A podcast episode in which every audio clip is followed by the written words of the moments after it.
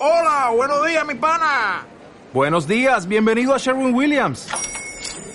¡Ey! ¿Qué onda, compadre? ¿Qué onda? Ya tengo lista la pintura que ordenaste en el ProPlus app. Con más de 6.000 representantes en nuestras tiendas listos para atenderte en tu idioma y beneficios para contratistas que encontrarás en aliadopro.com. En Sherwin Williams somos el aliado del PRO.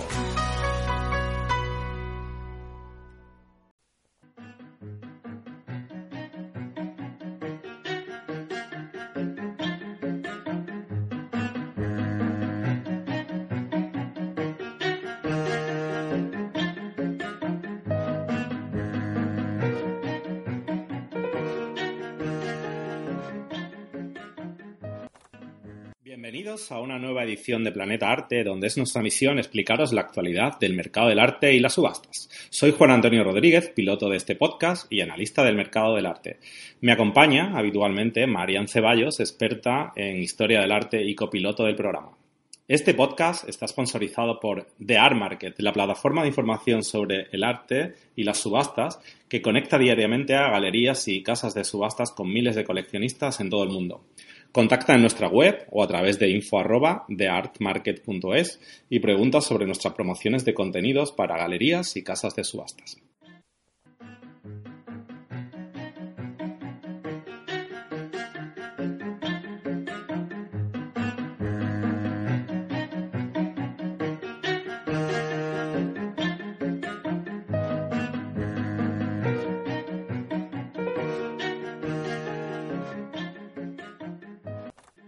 Muy buenas, bienvenidos a una nueva edición de Planeta Arte, ya en 2019. Estáis ante un programa muy especial. Antes de que me olvide y continúe, feliz año a todos. Hoy vais a escuchar una recopilación de lo mejor de nuestro podcast en 2018. Un año que ha venido marcado por dos conceptos, el marketing y la tecnología. Lo hemos visto durante todo el año 2018 han ocurrido hitos como la primera venta eh, realizada en Christie's de, una obra realizada parcialmente por una inteligencia artificial. También hemos tenido el momentazo del año con la, auto, la destrucción parcial de una obra de Banksy que ha pasado a llamarse Lopis in the 2018 y que se vendió por, por un millón de, de dólares, sí. Y eh, como última mm, relacionado con este tema, el blockchain, que ha venido apareciendo este concepto a lo largo del año y ha tenido sus dos momentos álgidos, uno con un evento realizado en Christie's eh, alrededor de este concepto que viene a revolucionar, o eso nos cuentan, el mundo del arte, y posteriormente el acuerdo entre Christie's y la empresa Artory para grabar en blockchain y tener una proveniencia 100% inviolable y con toda la historia de piezas de alto nivel de la subasta Epsworth. Ha sido sin duda el año del marketing, así muchos lo han comentado, porque piezas que de, otra manera no hubieran tenido los precios que tuvieron, volvemos a recordar eh, la subasta, la pieza de, inteligencia artificial, eh, el retrato de Edgar, Edgar Bellamy, y el propio López Indivín de, de, de Bansi, pues sin duda, sin la acción de una campaña de marketing o de una performance como la que realizó eh, Bansi, no hubieran llegado a los precios que, que finalmente se han rematado. Os dejamos con esta selección que esperemos os resulte de interés, con unos 5 minutos por programa, 12 programas que han dado lugar a a, bueno, a un repaso de todos los grandes informes, las grandes ferias, las grandes subastas y os invitamos a que continuéis con nuestro formato habitual ya a partir de enero, con Marian Ceballos acompañándome como siempre y con multitud de invitados del mundo del arte y las subastas. Agarraos, comienza un viaje por todo el 2018 al mercado del arte. Hasta la próxima.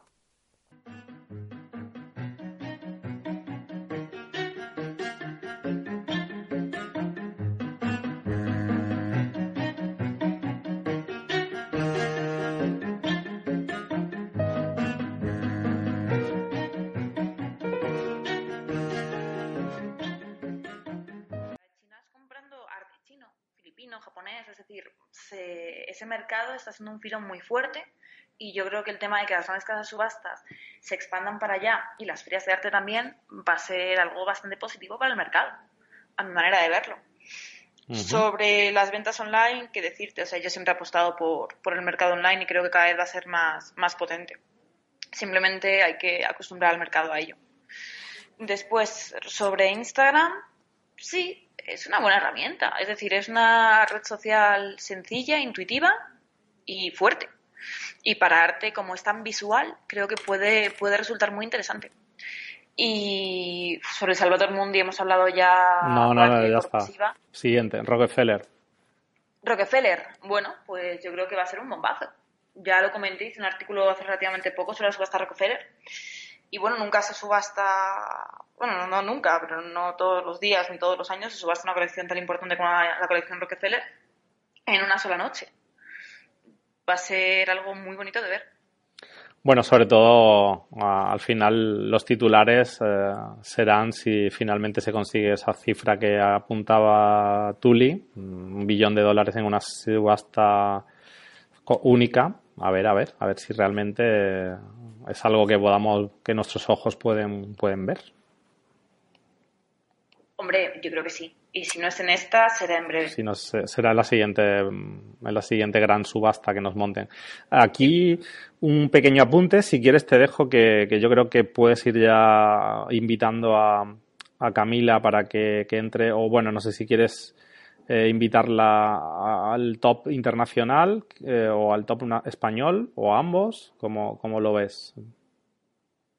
Eh, podemos invitarla a ambos, yo no veo problema sin problema, sí. Vale, pues mientras yo voy dando un pequeño dato, si quieres puedes ir y eh, ver recopilando, eh, pensando en ese artículo de rankings que, que, llevas, bueno, varios rankings, de hecho, iremos desvelando otros durante las próximas semanas, pero eh, empezaremos con los, las 10 ventas más importantes internacionales y españolas. Te dejo que vayas eh, invitando a Camila y se me ha ido santo al cielo porque iba a apuntar. Ah, sí, eh, lo que quería decir era que mm, sobre todo este tema de Christie's, las, las ventas tan fantásticas que están teniendo últimamente, hay una persona detrás de todos estos éxitos, un, nombre en común, que se llama Loic Gasser, Gusser. Ahora no quiero quedar mal, pero tengo pendiente hacer un artículo sobre esta persona porque realmente es una persona joven de no poco, poco más de 40 años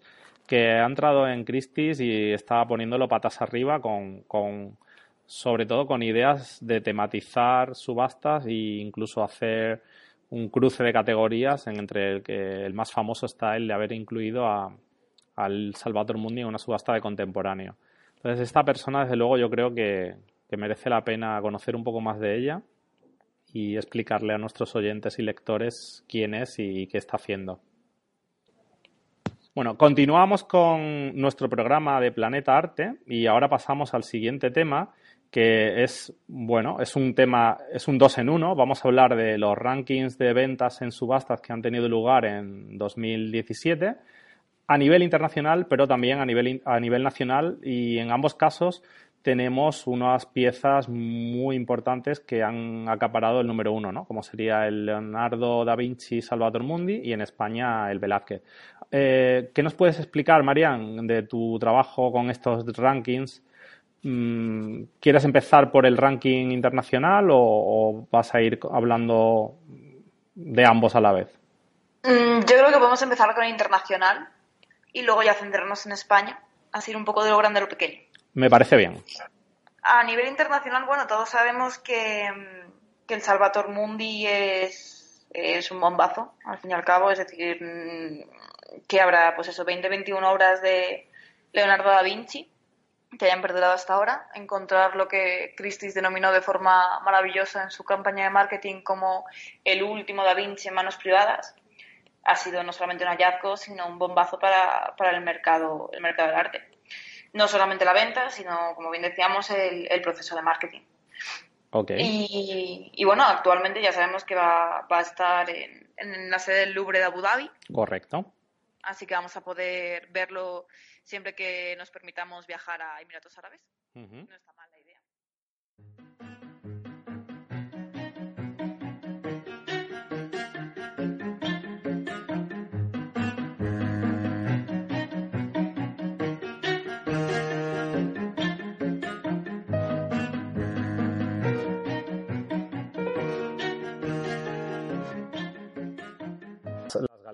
en este caso, como explicaba Tim Snyder, pues están sufriendo mucho las llamadas galerías de tamaño mediano, porque muchas de ellas imitan lo que hacen las megagalerías y las megagalerías pues abren sedes en todos los lugares del mundo, están enfocadas en un sector súper, súper, súper, súper, súper alto del mercado eh, al cual obviamente aún las ventas online no, no les atraen tanto porque hablamos de, cifras exorbitantes.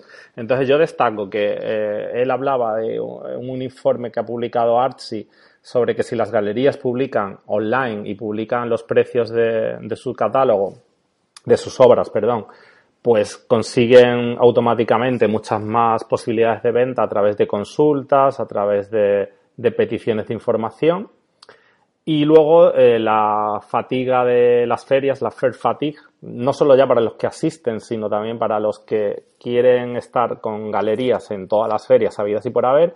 Bueno, consejos de, que se defina una estrategia concreta como galería y luego defina una estrategia concreta de comercialización y que incluya tanto eh, una limitación en, eh, en la asistencia a ferias, por el coste que supone, que esto Camila lo podrá desglosar luego, ya más o menos mm, sabe qué, números se dieron sobre lo que implica para una galería pequeña, bueno, pequeña o grande, pues eh, desplazarse a unas ferias eh, mundiales.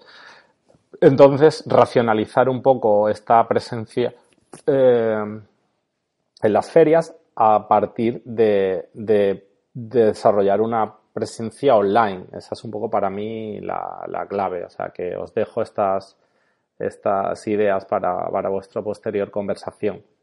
Y luego, ya yendo hacia, hacia Arco y, el, y las ferias satélite, pues nada, con muchas ganas de, asistir, que lo haremos. Intentaremos traer un poco de arco para todos nuestros oyentes al podcast y visitantes a nuestra web, porque intentaremos hacer entrevistas, eh, visitar galerías, eh, grabar vídeos y acercar, como es nuestra intención siempre, el mundo del arte a todos, que democratizarlo y creo que, a través de experiencias como Opening, donde se mostrarán el trabajo de artistas más nuevos, y luego en todas las ferias satélite, Urbanity, de Arte Urbano, Hybrid, etcétera, que tú eres la que ha escrito sobre todas ellas y sabes un poco que se, que se presenta, qué oferta hay. Eh, pues nada, eh, sabemos que Arco representa un porcentaje muy alto de todas las ventas del año, así que mucha suerte para todos los que participan. Y a ver, bueno, a ver que también voy con los ojos muy, muy abiertos para que, me sorprendan. Es lo más importante al fin y al cabo, y tanto con los ojos como con la mente abierta, porque es cierto que muchas veces hay propuestas artísticas, sobre todo en las ferias de arte más emergente, más contemporáneo, que pueden chocar, sobre todo a los, a los ojos que no están entrenados para apreciarlas. Pero bueno, eh, poco a poco yo creo que esa democratización del arte va funcionando y cada vez hay más gente que aprecia y entiende arte contemporáneo. Yo hace mucho tiempo que no me cruzo con, con la típica persona que ante una obra de arte contemporáneo me responde que se lo podría haber hecho su hijo.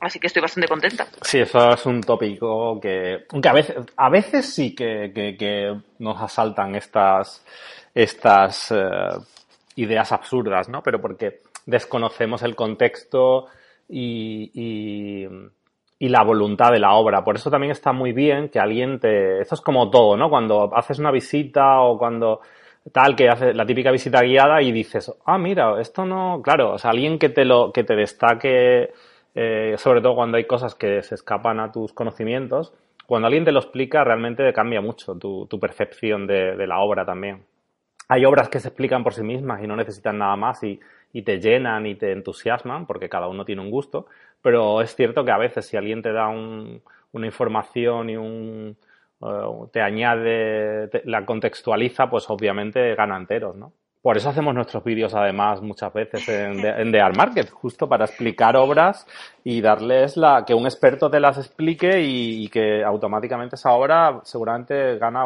enteros. Hombre, yo creo que es importante. Por ejemplo, a mí me gustó mucho dentro del tema de los vídeos el que realizó Ignacio Rubio de Durán Subastas eh, hace, no sé si fue el mes pasado o el anterior, sobre la obra de la obra de Demi Hirst, porque es un artista que mucha gente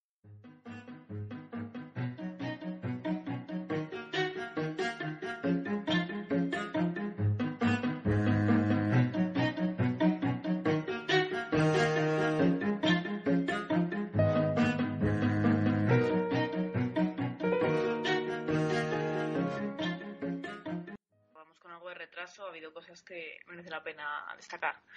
Eh, vamos a hablar especialmente de dos casas de subastas, eh, las dos madrileñas, una de Retiro y otra Sabalarte.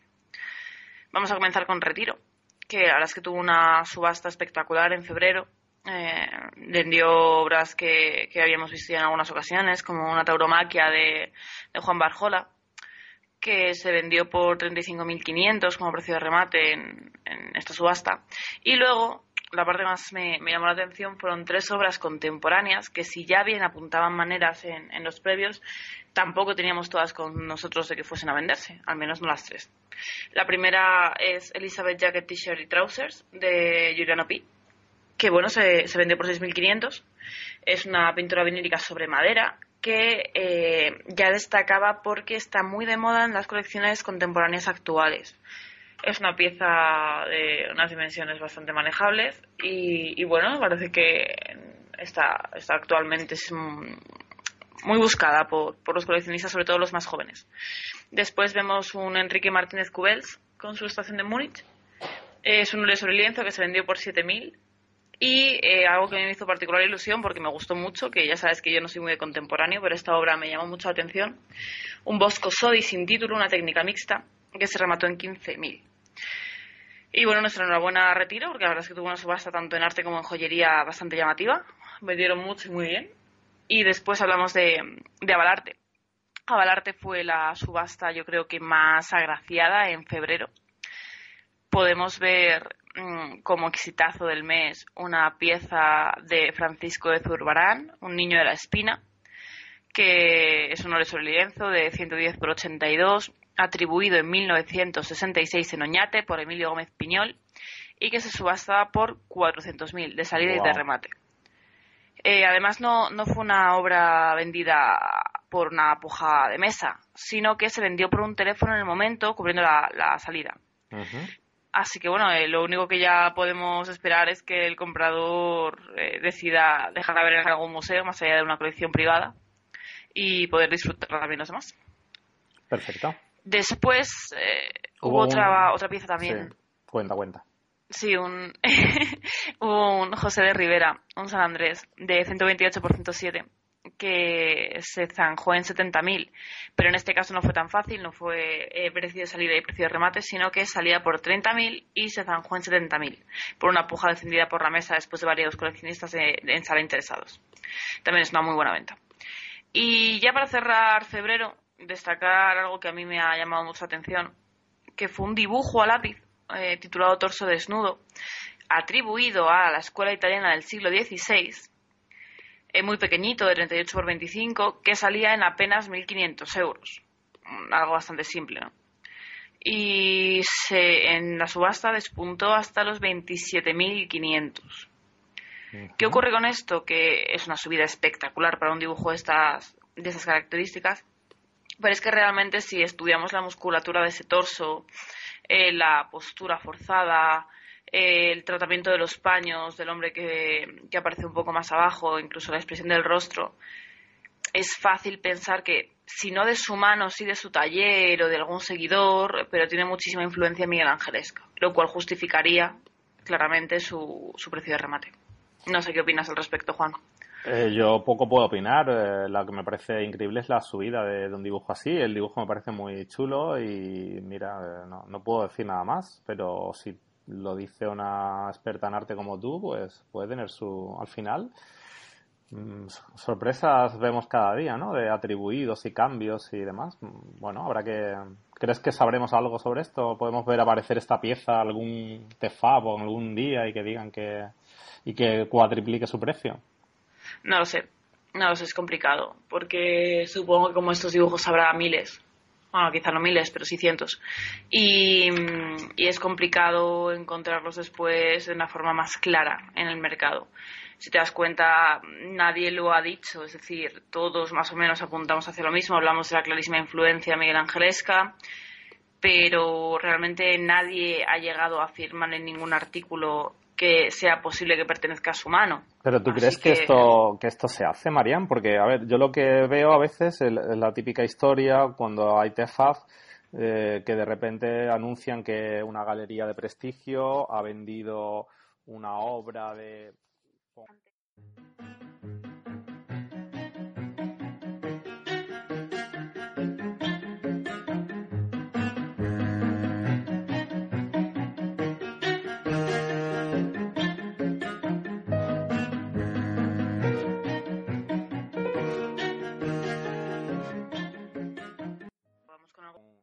Arbasel te dice 5 billones y el otro tal, bueno, eh, este tipo de, de, de discrepancias. Porque al fin y al cabo cada informe se basa en...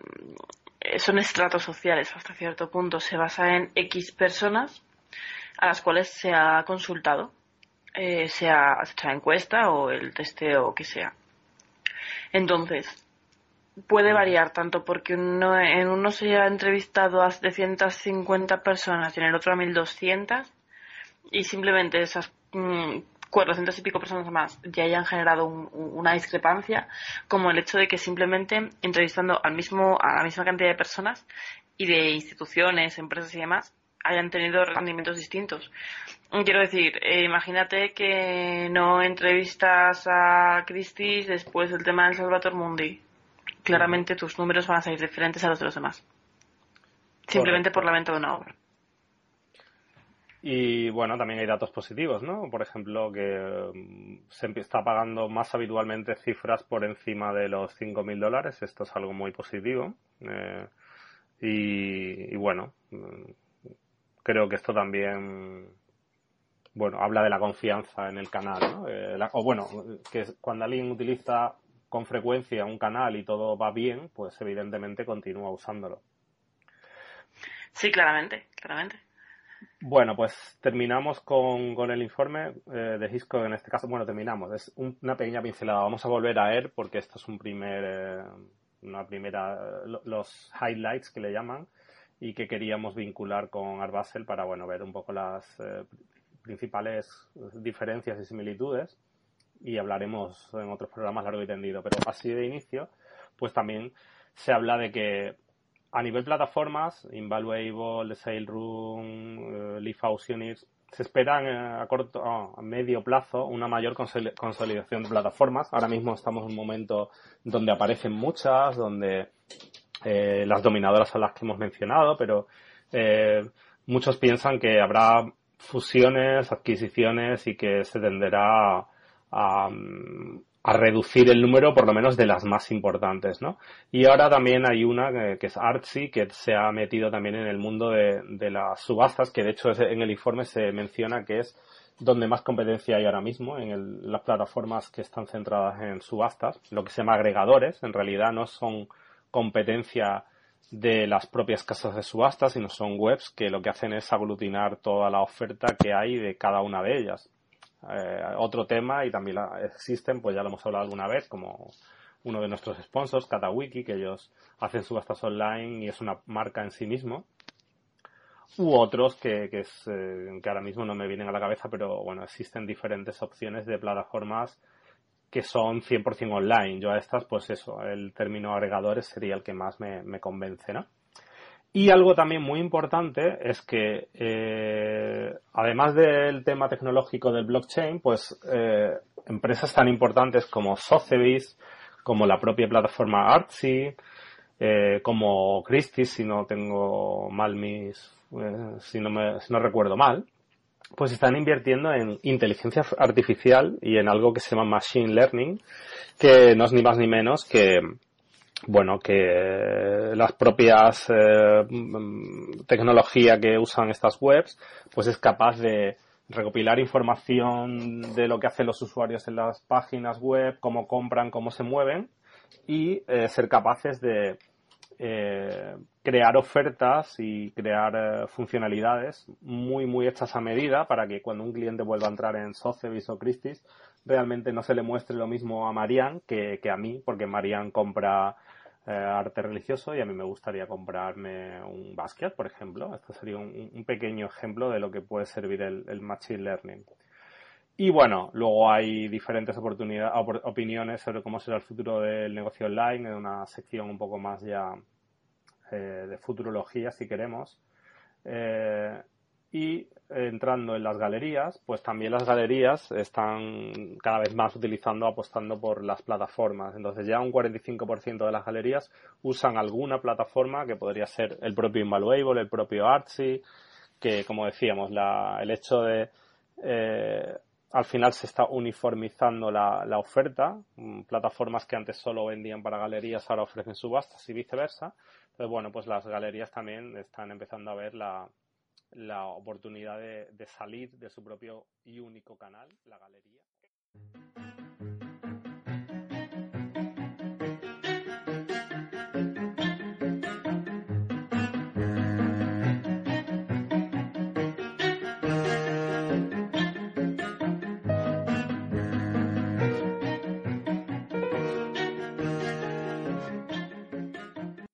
Se venderá más seguramente, eh, se podrá traer a otro tipo de comprador justo también, porque pues, pues mira, personalidades, el nuevo dinero que hemos hablado en, en alguna otra ocasión, pues de raperos, de gente de, del mundo del espectáculo, que por fin encuentran también representada su, sus gustos, por así decirlo, ¿no? Eh, bueno, y se le dé visibilidad a estos artistas que seguramente pues merecían toda, toda ese valor, esa, esa visibilidad que de una manera se le, se le esté dando. ¿no? Entonces, para mí, en todo caso, sin entrar en polémicas, me parece positivo que, el mercado se, se abra, crezca y que se le dé oportunidad, como no podía ser de otra manera, pues a otro tipo de, de, colectivos, ¿no?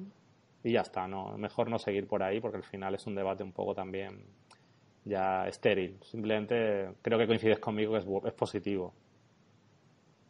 Sí, sí, sí, positivo es. O sea, no hay ningún tipo de duda.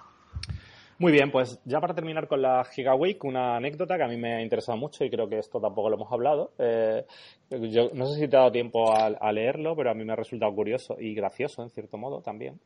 Eh, que bueno, eh, muchas veces destacamos, ¿no? Pues eh, dentro de estas subastas tan tensas, tan emocionantes como pueden ser una evening sale, donde hay tanto juego, tantos teléfonos que echan humo, tanta gente de tantas nacionalidades, veíamos pues como gente asiática entendemos para dirigirse al mercado asiático con su teléfono, eh, el mercado ruso, las pujas online. Y eh, dentro de esta tendencia, pues en una crónica de Arnet se destaca que en una puja por la escultura surrealista de François Xavier Lalande, pues un ayudante de Christie's comunicó a Jussi Piklanen que tenía una oferta por SMS. Pero ojo, era una oferta de 3 3 millones de dólares. Entonces, para que veamos las tablas de, de de Pick eh, este hombre pronunció una frase que para mí entra dentro de las frases míticas que, que bueno, hemos oído de George Wilson, que fue un gran subastador de, de Sotheby's, o del propio mm, Simon de Puri, ¿no? Dijo, es la primera vez, un pequeño paso para los iPhones, un gran paso para los subastadores. Qué buena, ¿no? Qué guay. Sí. Eh, igualmente, bueno, para ya concluir la anécdota, no resultó la puja, la puja ganadora, hubo otras por encima, pero bueno, fue curioso, ¿no? Que, que el apurado ayudante pues, recibió un SMS de, suponemos, de algún comprador ya conocido por la casa, y la reacción de, de, del subastador estrella de Christie's, pues maravillosa. Y bueno, eh, hasta aquí creo que todo lo que podemos añadir sobre la Giga Week. No sé si quieres cerrar con algo o, o comentar algo sobre. No, yo creo que has comentado todo bastante, bastante bien, bastante interesante. Vale, pues te quería proponer, eh, bueno, ahora sé que entraremos a hablar de lo que son los remates y lo que pudieras haber recibido ya para avances en España. Eh, te quería proponer si luego también podemos hacer un, un, pequeño resumen del evento que hemos realizado en Sevilla y de un próximo evento que, bueno, curso más que evento que vamos a hacer este verano, porque creo que para nuestros eh, oyentes que estén interesados en todo lo que es el arte, la tecnología, la comercialización, creo que merece la pena explicarles un poco en qué va a consistir este curso. ¿Cómo lo ves? Sí, claro, lo haces tú, luego yo. Bueno, primero continuamos con, con, tu, con tu tema, el de los remates, el que le has dedicado buena parte de, del segundo segunda mitad del mes de mayo, recopilando toda la información. Correcto, como siempre. Como siempre, sí, sí. Y además sé que es algo que, que la, eh, bueno, nuestros eh, seguidores en diferentes medios eh, pues siguen con atención. Ayer mismo o antes de ayer concretamente mandamos el, el mailing, donde en tu artículo eh, lo explicabas y como siempre ha sido de los temas más clicados y más leídos, pues lo... Qué bien, ¿Cómo, me alegras las mañanas cuando me dices estas cosas? Sí, sí, es la pura verdad, realmente con diferencia lo más leído ha sido el artículo sobre remates en nuestro último newsletter. Recordamos a todos también, por favor, actualizar sus datos, que con la nueva ley de protección de datos estamos todos un poco, preocupados. Sí, sí, sí. Así que si quieren seguir recibiendo el newsletter, no estaría de más que, que, lo, que acepten todos los nuevos cambios en la política, que entren a ver sus eh, opciones de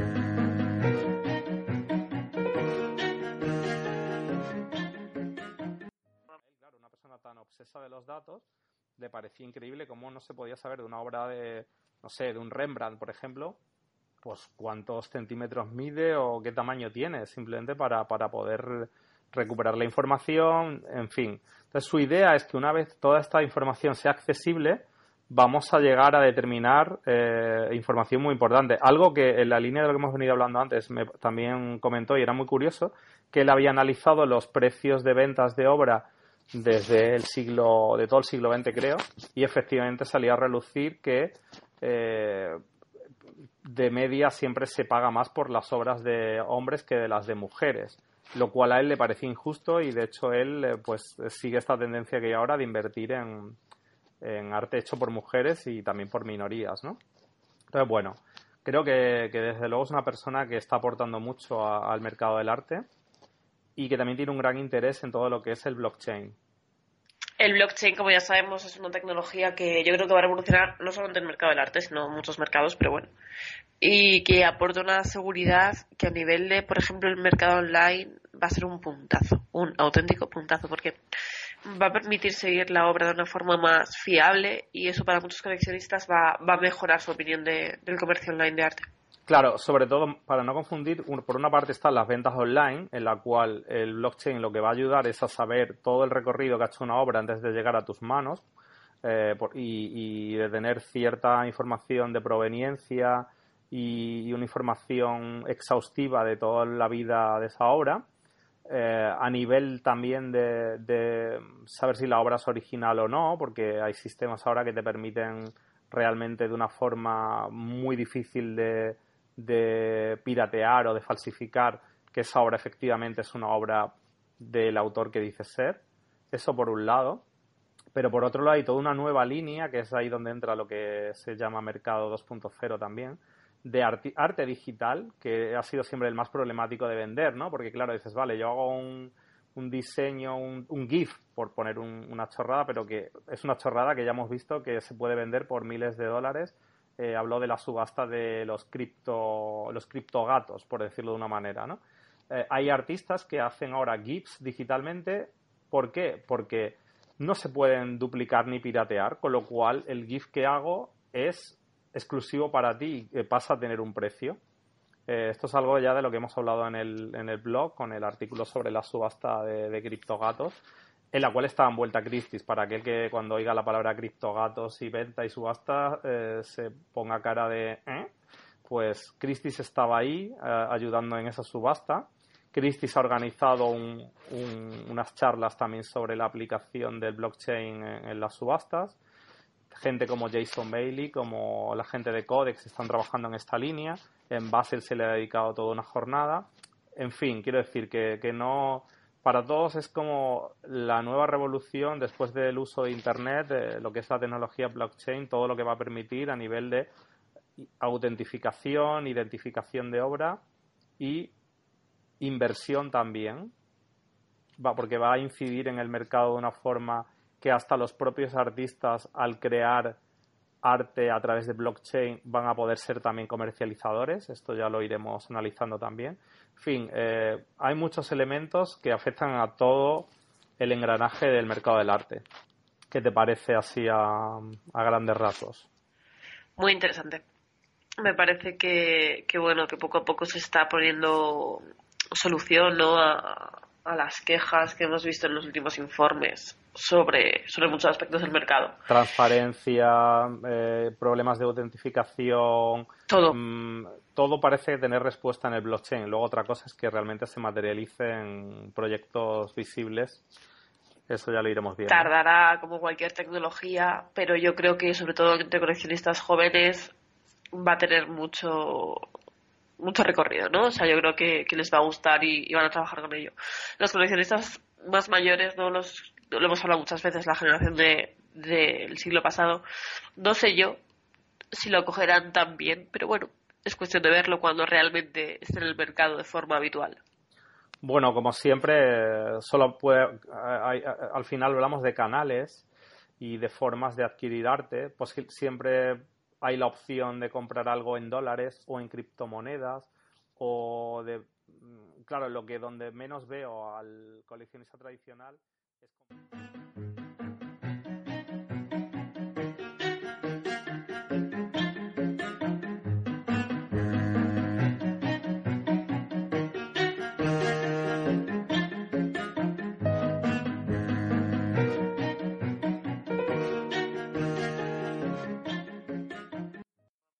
es respecto a Arbasel, bueno, podemos hablar de las conclusiones porque lógicamente es un informe muy amplio, es un informe que, que habría que tratar como muy puntito a puntito, ¿no? Y para hacer una, un breve resumen no, no es cuestión.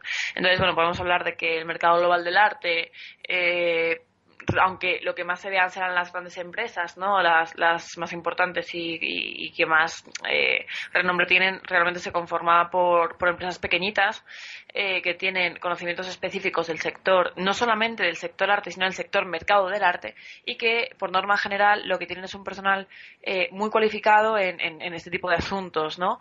Y, mm, curiosamente, ahora que se habla mucho del tema de, de la igualdad de género y demás, es uno de los mercados en los cuales hay un reparto más equitativo entre hombres y mujeres a nivel de puestos de trabajo, ¿no? Se, se valora mucho también, eh, bueno, se valora realmente la, preparación de cada uno, ¿no? Eh, no tanto eh, la presencia o no tanto si uno es hombre o es mujer, simplemente se, se valora esa, esa preparación que exige un mercado como, como es el del arte. Después, podemos comentar que se facturaron 64 billones de dólares, que es incluso una, una cantidad pequeña eh, cuando la comparamos, comparamos este tipo de mercado con otros mercados eh, tipo, pues, como podemos hablar de la bolsa, ¿no? Eh, empresas como Google, quizá. Mm. Después hablamos también de que el mercado del arte tiene muchísimo impacto en industrias como puede ser el turismo. Tiene cierto sentido, dado que uno de los fuertes del turismo son los museos y el turismo cultural, ¿no? Y genera beneficios sociales y culturales. Ahora mismo se encuentra en un punto estable, y se va, se va regenerando rápidamente la crisis. Al fin y al cabo ha sido uno de los mercados que menos se ha visto influido por esta crisis, ¿no? Dentro de, de los mercados más tradicionales. Después, podemos hablar de que está polarizado. Eh, Macandro afirma que hay un pequeño número de empresas que generan la mayor parte de los, de los ingresos. En la parte más alta, pues lo que comentaba al principio, ¿no? Encontramos Ocevis Christie's como lo más conocido y después está lo pequeñín, que es lo que realmente conforma ese mercado. Y, bueno, eh, hay muchísima competencia. Y actualmente, de hecho, podemos ver la crisis de las mid-side galleries, la crisis de las galerías, que, a día de hoy están, están pasándolo mal. Hay muchas galerías que han tenido que cerrar y las que quedan todavía. De hecho, al loro con esto hablábamos con bueno hablábamos bueno hablaban ellos realmente en, en Tolkien Galleries. Eh, comentó que una de las soluciones para estas Mixed Galleries es el comercio online así. Por si alguna Mixed Gallery nos escucha que sepáis que eh, los, grandes del mercado afirman que deberíais vender más online que vendéis poquito. Pero bueno. Y, y bueno mira justo eso la solución al problema están las ventas online. Se acaba la crisis cuando todos nos unimos al nuevo al nuevo mercado al nuevo canal Mm. Y hasta aquí, no sé si tienes tú algo que comentarnos sobre, sobre este informe. al fin y al este cabo, los hiciste tú los artículos al fin. ¿Ah, sí? ¿Todos? Sí, me parece que sí. ¿eh? Bueno, porque nos repartimos siempre, como tú dices, tú te quedas con lo bonito y yo me quedo con las cosas claro. estas. Yo es que la parte de números no, no, no. Sí, sí. Bueno, pero te vas defendiendo, ¿eh? Aparte que he visto que el tema millennial y los clientes, eh, estos datos, te los vas cada vez interiorizando. Sí, al fin y al cabo, cuando te lees un montón de informes cada año, pues poco a poco aprendes. Bueno, realmente creo que ya lo hemos utilizado no solo en este, en este, estos tres artículos, sino que hay algún episodio de este podcast que estás oyendo que también trata sobre, bueno, desglosábamos poco a poco algunos de los, de los datos que a nosotros nos han llamado la atención. Hay mucha información y realmente nosotros siempre nos enfocamos sobre todo en los grandes números y luego en los que son relativos a la parte online, evidentemente porque es un tema que, que nosotros estamos día a día. Eh, creo que hay mucha información interesante a analizar y bueno, eh, desde estos artículos pueden acceder al, al, al, informe globalmente por si quieren leerlo. Mira, es una lectura de verano eh, interesante para, evidentemente, para gente que está en este sector. Así que no, nada más. Yo voy a pasar a hablar, si te parece, del informe Hiscox 2018. Y seguimos con informes, sí, correcto. Seguimos con informes. Y eh, bueno, eh, lo curioso de estos informes también es lo que hablamos siempre, ¿no? Que eh, en el informe de Art Basel se daban unos datos sobre venta online y luego en el de Hiscox vuelve a darse esos datos, pero siempre varían, porque bueno, obviamente las fuentes de referencia no son siempre las mismas. Lo que hay que es establecer una, una tendencia, ¿no? Entonces, bueno, eh, el informe de Hitchcock de este año es un poco, como diría, baja las expectativas de la venta online, todo no pueden ser eh, buenísimas noticias. Eh, entonces, lo que dice es que sí, que el mercado online del arte ha crecido, ya está.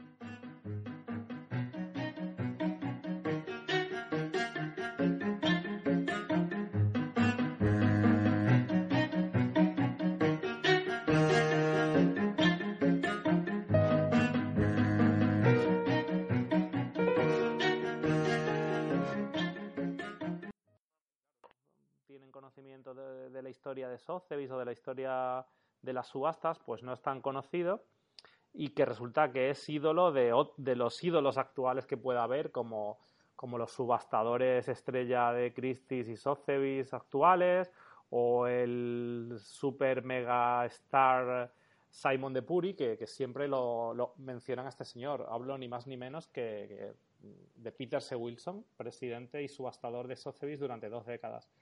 Eh, todo lo que he dicho, Marian, es cierto, ¿no? A ti te ha gustado el artículo y... Sí, sí, sí, sí, totalmente de acuerdo. Peter Wilson es una figura que conocí contigo. Eh, además me acuerdo que me hablaste de Peter Wilson escenando después de una subasta de estas matadoras de, no sé si fue de Moyúa o de Gran Vía de Bilbao, que salimos súper tarde y estuvimos cenando en, en un sitio en el Pacífico y me estuviste contando sobre Peter Wilson y a mí desde entonces es una figura que me encanta y yo creo que has resumido bastante bien eh, su esencia, porque claro, hizo tantas cosas que explicarlo en un artículo es complicado, ¿eh?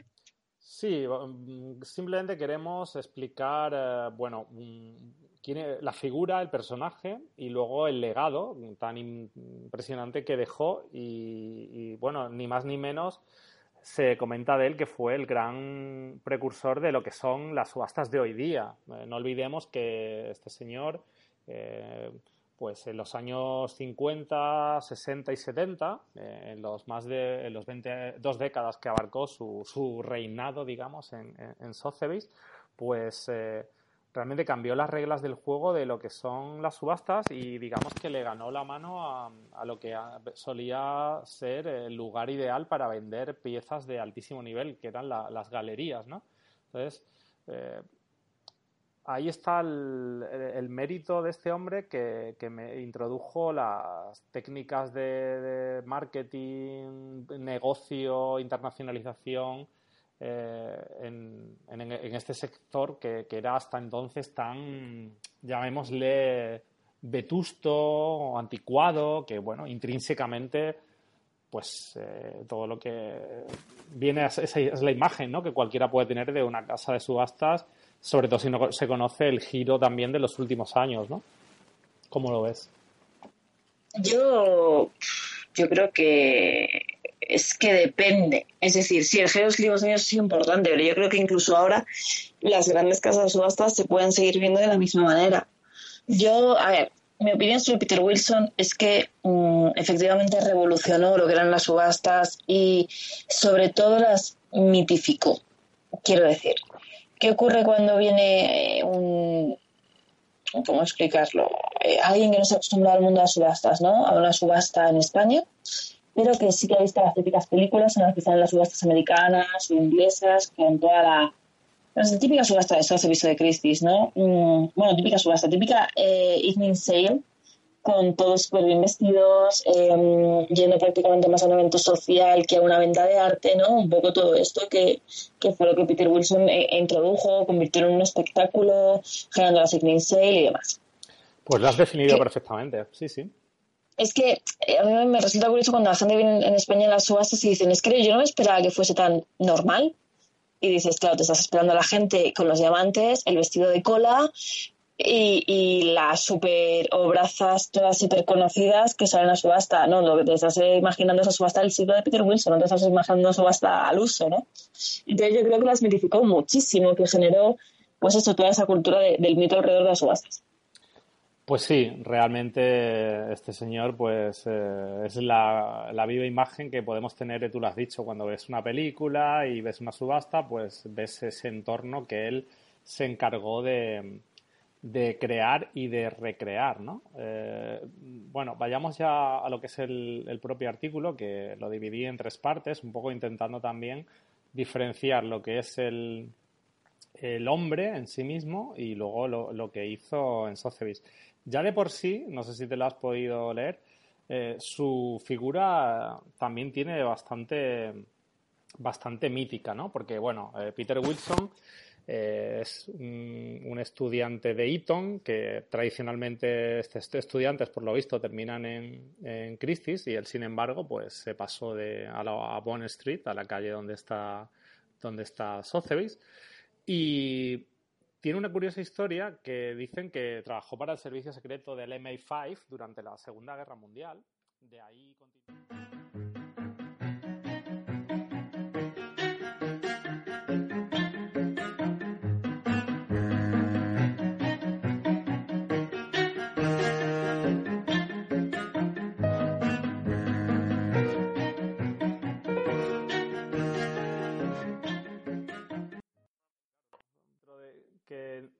a diferencia de otras, no es seriada, sino es un trabajo de, de Banksy. Se dice que la persona que era la cedente, eh, o, sea, la persona que quería vender la obra, pertenece al círculo más cercano de, de Banksy.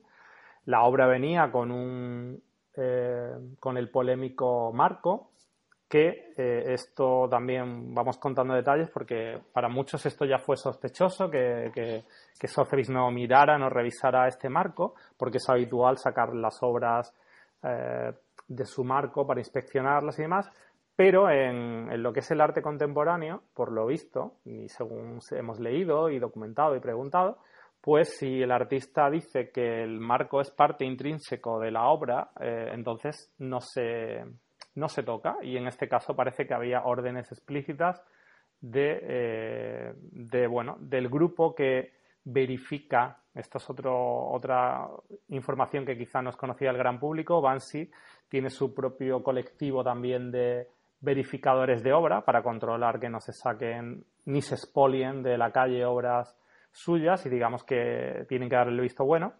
Pues mira, y... tendría que hacer eso muchos otros artistas de lo que llamamos street art.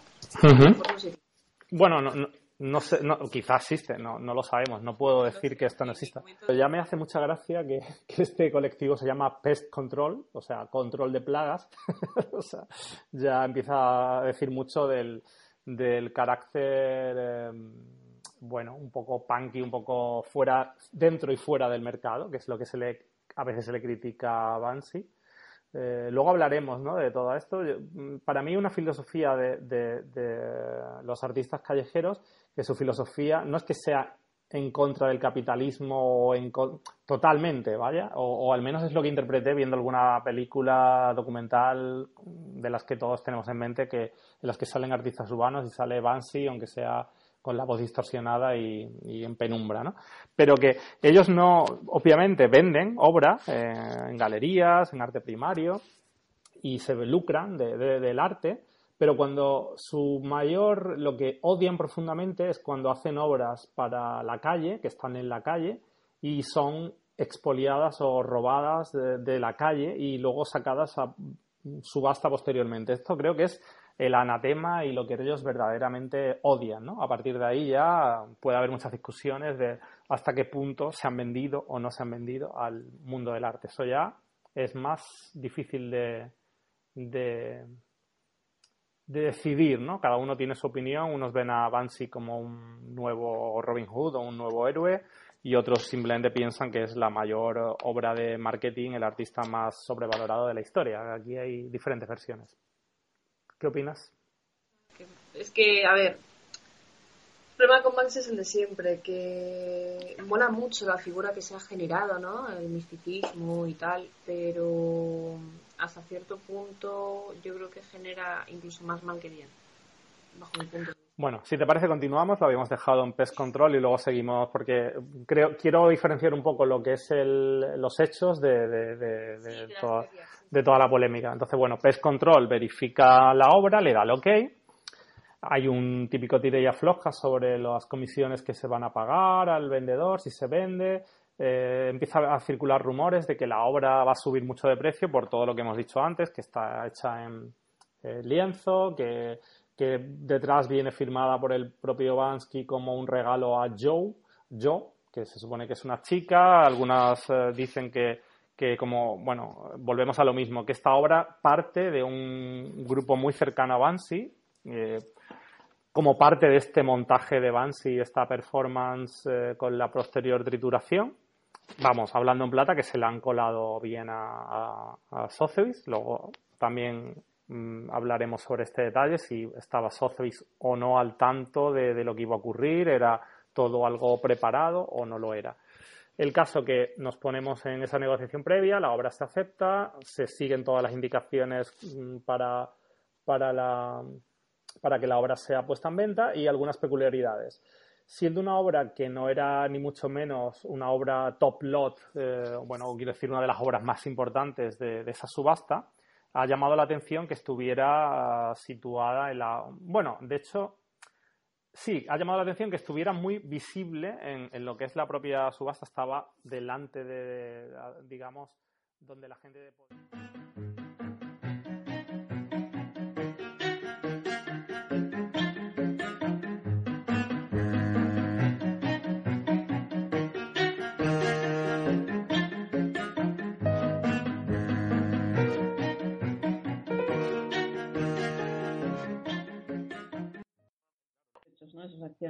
Si dices marketing, yo enseguida ya tengo eh, mi, claim de, el quinto elemento de la fórmula ganadora del arte, ¿no? El marketing, el que te permite, sobre todo eh, en la última milla, en, los últimos 100 metros, cuando hay que ganar la carrera, pues aumentar exponencialmente el precio de remate, te permite eh, eso, dominar al resto de competidores, ¿no? Y, ahí es clave lo que tú dices, que están haciendo una gran, un gran uso del marketing.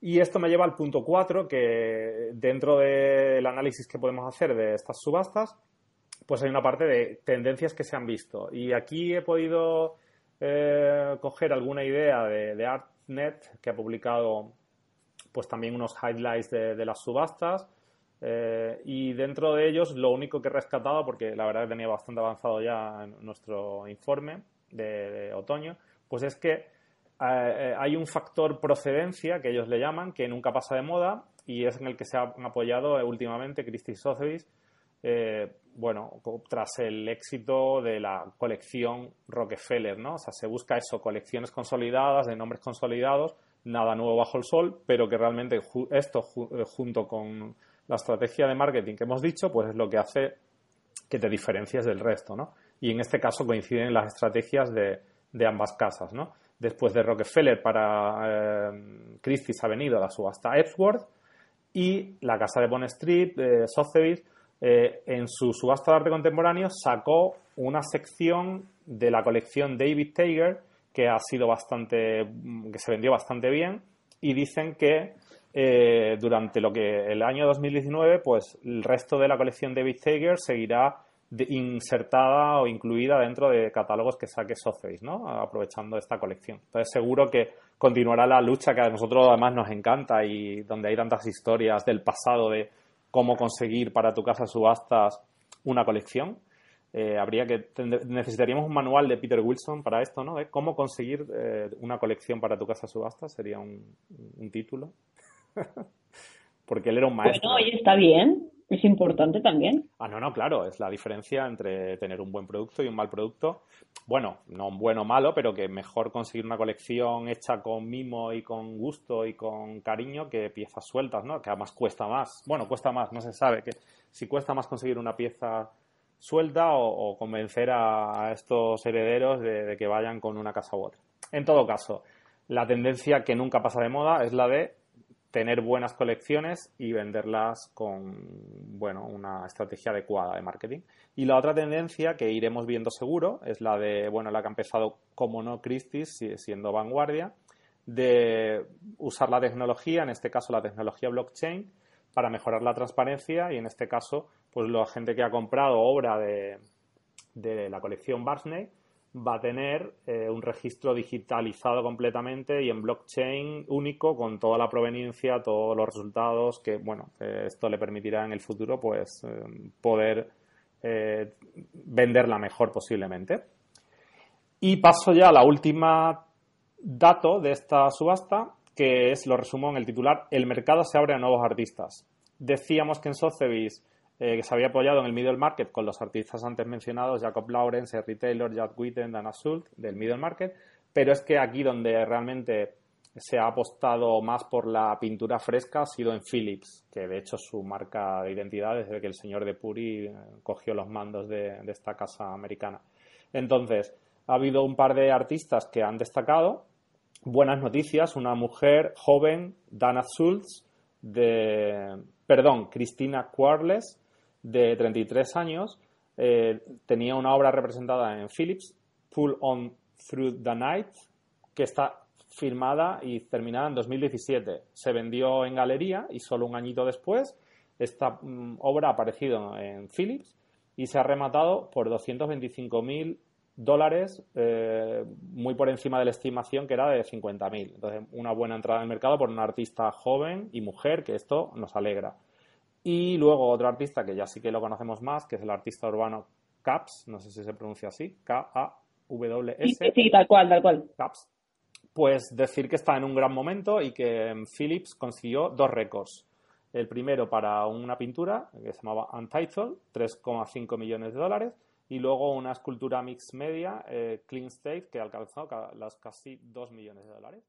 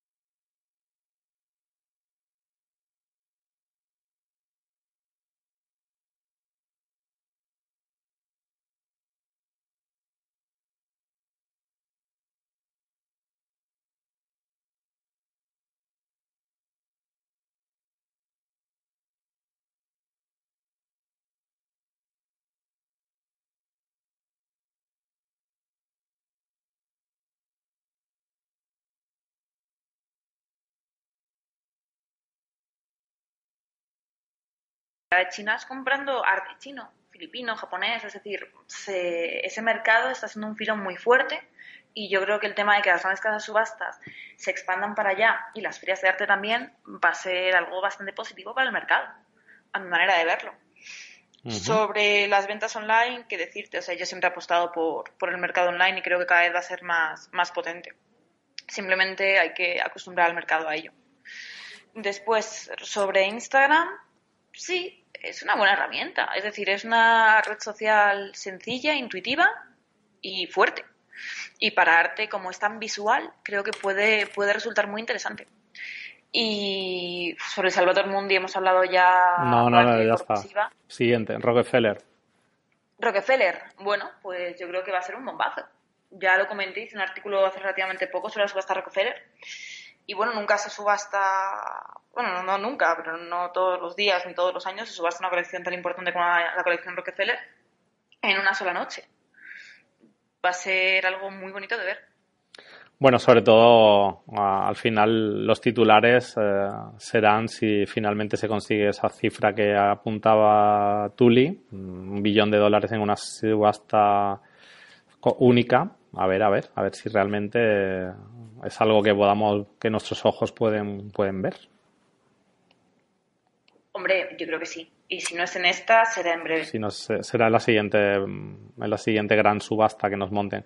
Aquí un pequeño apunte, si quieres te dejo que, yo creo que puedes ir ya invitando a, Camila para que, entre, o bueno, no sé si quieres eh, invitarla al top internacional eh, o al top español o a ambos, ¿cómo, cómo lo ves? Eh, podemos invitarla a ambos, yo no veo problema sin problema, sí. Vale, pues mientras yo voy dando un pequeño dato, si quieres puedes ir eh, ver recopilando, eh, pensando en ese artículo de rankings que, llevas, bueno, varios rankings, de hecho, iremos desvelando otros durante las próximas semanas, pero eh, empezaremos con los, las 10 ventas más importantes internacionales y españolas. Te dejo que vayas invitando a Camila y se me ha ido santo al cielo porque iba a apuntar. Ah, sí, eh, lo que quería decir era que, mm, sobre todo este tema de Christie's, las, eh, las ventas tan fantásticas que están teniendo últimamente, hay una persona eh, detrás de todos estos éxitos, un, nombre en común, que se llama Loic Gasser, Gusser. Ahora no quiero quedar mal, pero tengo pendiente hacer un artículo sobre esta persona porque realmente es una persona joven de no poco, poco más de 40 años que ha entrado en Christie's y está poniéndolo patas arriba con, con sobre todo con ideas de tematizar subastas e incluso hacer un cruce de categorías en entre el que el más famoso está el de haber incluido a, al Salvador Mundi en una subasta de contemporáneo. Entonces esta persona desde luego yo creo que, que merece la pena conocer un poco más de ella y explicarle a nuestros oyentes y lectores quién es y qué está haciendo. Bueno, continuamos con nuestro programa de Planeta Arte y ahora pasamos al siguiente tema que es, bueno, es un tema, es un dos en uno. Vamos a hablar de los rankings de ventas en subastas que han tenido lugar en 2017 a nivel internacional, pero también a nivel, a nivel nacional y en ambos casos tenemos unas piezas muy importantes que han acaparado el número uno, ¿no? Como sería el Leonardo da Vinci Salvador Mundi y en España el Velázquez. Eh, ¿Qué nos puedes explicar, Marian, de tu trabajo con estos rankings? Mm, ¿Quieres empezar por el ranking internacional o, vas a ir hablando de ambos a la vez? Mm, yo creo que podemos empezar con el internacional y luego ya centrarnos en España, así un poco de lo grande a lo pequeño. Me parece bien. A nivel internacional, bueno, todos sabemos que, que el Salvator Mundi es, es un bombazo, al fin y al cabo, es decir, mm, que habrá, pues eso, 20, 21 obras de Leonardo da Vinci que hayan perdurado hasta ahora, encontrar lo que Christie's denominó de forma maravillosa en su campaña de marketing como el último Da Vinci en manos privadas, ha sido no solamente un hallazgo, sino un bombazo para, para el mercado, el mercado del arte no solamente la venta, sino, como bien decíamos, el, proceso de marketing. Y, bueno, actualmente ya sabemos que va, a estar en, la sede del Louvre de Abu Dhabi. Correcto. así que vamos a poder verlo siempre que nos permitamos viajar a Emiratos Árabes. No está mal la idea.